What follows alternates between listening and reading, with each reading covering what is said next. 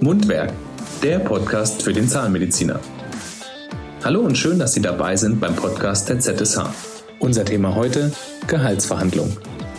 Sie haben das Studium der Zahnmedizin erfolgreich abgeschlossen und stehen vor dem ersten Gehaltsgespräch mit Ihrem zukünftigen Chef. Oder Sie sind bereits angestellt und die nächste Gehaltsverhandlung steht an.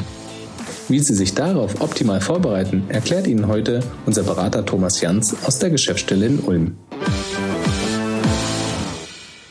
So ein Gehaltsgespräch, das sollte gut vorbereitet sein und sollte dann funktionieren. Weil immer wieder anzulaufen und dann doch kein, keinen Zuschlag zu bekommen, ist natürlich sehr frustrierend.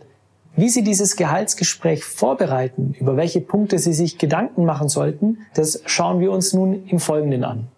Hier im Süden Deutschlands, ich bin in Ulm tätig, startet der Assistenzzahnarzt zwischen zweieinhalbtausend und dreieinhalbtausend Euro Bruttogehalt. Es hat sich so um die zweieinhalbtausend Euro hier eingependelt und im Laufe der Assistenzzeit klettert der Assistenzzahnarzt dann in 500 Euro Schritten jedes Jahr auf circa viereinhalb bis 5000 Euro Bruttogehalt zum Ende der Assistenzzeit.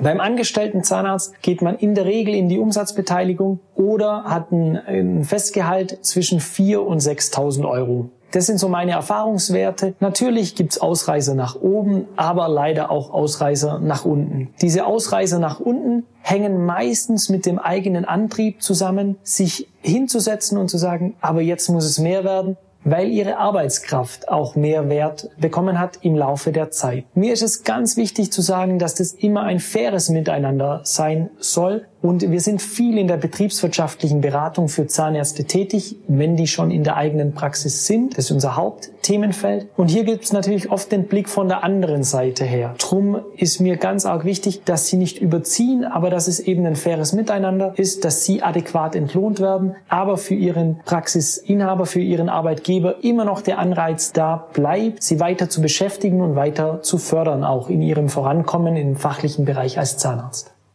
Zu Beginn der Assistenzzeit, ich nenne die Assistenzzeit auch gerne die praktische Arbeit der Uni, die ja oft sehr theorielastig auch ist, haben Sie einfach noch viele Lernfelder drin. Sie haben oft noch nicht die Routine drin in Ihren Behandlungsfällen, brauchen für eine 01 noch länger eben als zum Ende der Assistenzzeit. Oft sitzen Sie da und die 01 dauert 30 Minuten oder manchmal sogar 45 Minuten und zum Ende der Assistenzzeit machen Sie das routiniert in viel, viel kürzeren Zeitabständen. Was heißt es betriebswirtschaftlich?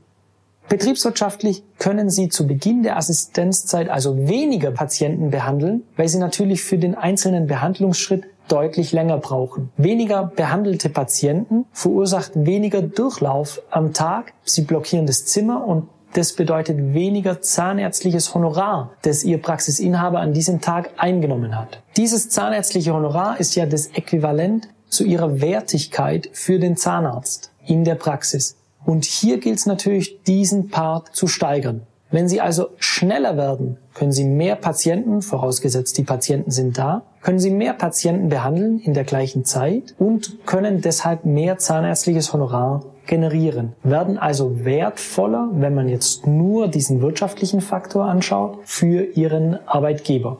Der zweite Part, der sich über die Zeit hinweg einstellt, ist die Tiefe, also die Komplexität ihrer Behandlungen. Zu Beginn traut man sich oft noch nicht so viel zu, aber im Laufe der Zeit werden die Behandlungsfälle immer komplexer. Sie machen vielleicht noch ein Curriculum oder einen Masterlehrgang und können nun ganz gezielt implantieren oder eine tolle Endobehandlung machen. Und durch diese komplexeren Fälle besteht wieder die Chance, mehr Wert zu schöpfen für den Patienten und deshalb auch mehr Wert zu generieren für die Zahnarztpraxis. Auch hier kann man dann im Zeitverlauf argumentieren, dass sich der Wert gesteigert hat. Der dritte Part ist die Übernahme von gewissen Verantwortungsbereichen. Vielleicht sind Sie zuständig für das QM in der Praxis oder Sie bringen neue Ideen ein, was die Praxis Homepage betrifft oder haben sogar das Projekt bekommen, die Praxis Homepage neu aufzustellen oder zu optimieren oder das zu koordinieren. Wir haben also drei Bereiche. Einmal die Geschwindigkeit, einmal die Komplexität und einmal den Verantwortungsbereich. Und hier gilt es aus meiner Sicht zu formulieren, wo stand ich zu Beginn meiner Tätigkeit und wo stehe ich jetzt? Wie haben sich die drei Bereiche eben entsprechend entwickelt? Und gerade so ein Festgehalt, wo Sie vielleicht Ihre Umsätze in der Praxis gar nicht sehen, und gar nicht über dieses Ich mache mehr Umsatz, lieber Chef, argumentieren können. Hier gilt es eben, die drei Bereiche für sich zu überlegen. Ich bin schneller geworden, kann mehr Patienten behandeln. Die Behandlungstiefe ist deutlich größer geworden. Ich mache komplexere Fälle. Und der dritte Bereich, ich habe Verantwortung übernommen. Das sind aus meiner Sicht drei gute Argumentationsfelder, um mit dem Arbeitgeber, mit der Arbeitgeberin über das neue Gehalt zu sprechen. Ein weiterer Punkt, der oft vernachlässigt wird oder außen vor gelassen wird, ist die Entlastung Ihres Arbeitgebers. Wenn Sie nicht komplexe Fälle oder Schmerzpatienten übernehmen, gibt es ja Ihren Praxisinhaber, Ihrem ihrer Chefin die Zeit, die komplexen Fälle zu behandeln. Argumentiert werden müsste jetzt wie folgt. Weil ich diese Fälle übernehme, hast du, lieber Chef, liebe Chefin, die Chance, die anderen Fälle zu übernehmen. Ich halte dir quasi den Rücken frei. Betriebswirtschaftlich spricht man hier von Opportunitätskosten, die Ihr Chef hätte. Wenn er sie nicht eingestellt hätte, müsste er ja diese Patienten oder würde er diese Patienten behandeln und hätte weniger Zeit für die Patienten, um die er sich jetzt kümmert. Wahrscheinlich kümmert er sich jetzt um noch komplexere Fälle, schafft also noch mehr Wert für den Patienten und vereinnahmt deshalb mehr Wert für die Praxis. Und Sie tragen dazu bei, diesen Wert zu generieren durch Ihre Entlastung. Auch das sollte in die Waagschale geworfen werden, wenn Sie über Gehalt sprechen, nämlich diese Entlastung. Ein wichtiger Punkt ist auch noch, dass die Patienten, die jetzt vielleicht zusätzlich in der Praxis sind, weil mehr Behandlungszeit zur Verfügung steht, ja auch in die Prophylaxe gehen oder vielleicht das Eigenlabor auslasten. Auch das sollte Gegenstand Ihres Gespräches sein, auch wenn sich vielleicht die Prophylaxe oder das Eigenlabor nicht direkt auf Sie oder Ihren Umsatz auswirkt, so ist es dennoch super für die Praxis, wenn mehr Patienten da sind, mehr Prophylaxe stattfindet, mehr im Eigenlabor frakturiert werden kann. Sie sehen also, das hat viele Bereiche, auf die Sie Ihre Argumentationsbasis für eine Gehaltserhöhung stützen können. Berücksichtigen Sie aber bitte auch die Belange Ihres Arbeitgebers, der natürlich ja auch Umsatzschwankungen durch Ihr Gehalt ausgleichen muss. Und das sollte natürlich auch berücksichtigt werden, sodass Sie nicht immer an der Spitze von einem super guten Monat liegen können, sondern eben den Durchschnitt über die Zeit hinweg werten sollten. So haben sie ein gutes, faires Miteinander und darauf lässt sich gut aufbauen. Eine kleine Sondernotiz noch für die Damen. Sie erlauben es mir als Mann, wenn ich da ganz äh, direkt zu Ihnen spreche. Bei den Herren der Schöpfung habe ich in den Gesprächen seltener das Gefühl, dass hier auf Gehaltssteigerungen verzichtet wird, weil man sich nicht traut, mit dem Arbeitgeber, mit, dem, mit der Arbeitgeberin ins Gespräch zu gehen. Bei den Damen habe ich öfters das Gefühl, dass hier gezögert wird. Bin ich das denn wert? Darf ich denn jetzt schon wieder? Soll ich denn? Und ach, wir sind alle ja so gut miteinander. Natürlich brauchen Sie ein unheimlich gutes Miteinander und ich empfehle immer auf 100 Euro zu verzichten, wenn Sie gerne in die Praxis gehen oder andersrum formuliert, was bringen Ihnen 100 Euro mehr, wenn Sie sich jeden Morgen dorthin schleppen müssen und Sie ein schlechtes Gefühl haben, wenn Sie in die Praxis gehen oder schon am liebsten zu Hause bleiben.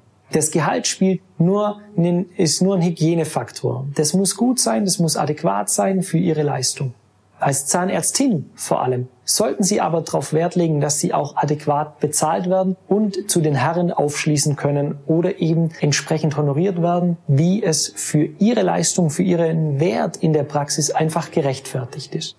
Wenn Sie noch weitere Gehaltsverhandlungstipps brauchen, gehen Sie gerne auf Ihren ZSH-Berater zu, kontaktieren Sie uns. Wir sind sehr firm im Thema Verhandlungen, weil wir oft auch mit dem Vermieter oder mit dem Abgeber für die Praxisübernahme verhandeln und können da noch den einen oder anderen Tipp für die Erfahrung geben. Auch von der Erfahrung raus, wie steht Ihr Gehalt im Vergleich zu Ihren äh, Kommilitonen? Natürlich immer ohne die Namen zu nennen, klar. Aber wir haben da schon einen recht guten und recht breiten Querschnitt an Gehältern, die bezahlt werden und können dann nochmal einfach ein paar Tipps geben, wie Sie an das Thema rangehen. Ich drücke Ihnen die Daumen für ein faires Gespräch mit Ihrem Arbeitgeber, mit Ihrer Arbeitgeberin, damit Sie fair und adäquat für Ihre Dienstleistung am Patienten von Ihrem Arbeitgeber entlohnt werden. Viel Erfolg!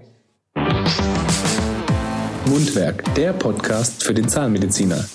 Das war's zu unserem heutigen Thema Gehaltsverhandlung. Mehr Informationen rund um den Beruf des Zahnmediziners finden Sie auch in den weiteren Folgen unseres Podcasts. Und wenn Sie Fragen an uns und zu den Leistungen der ZSH haben, besuchen Sie uns auf www.zsh.de.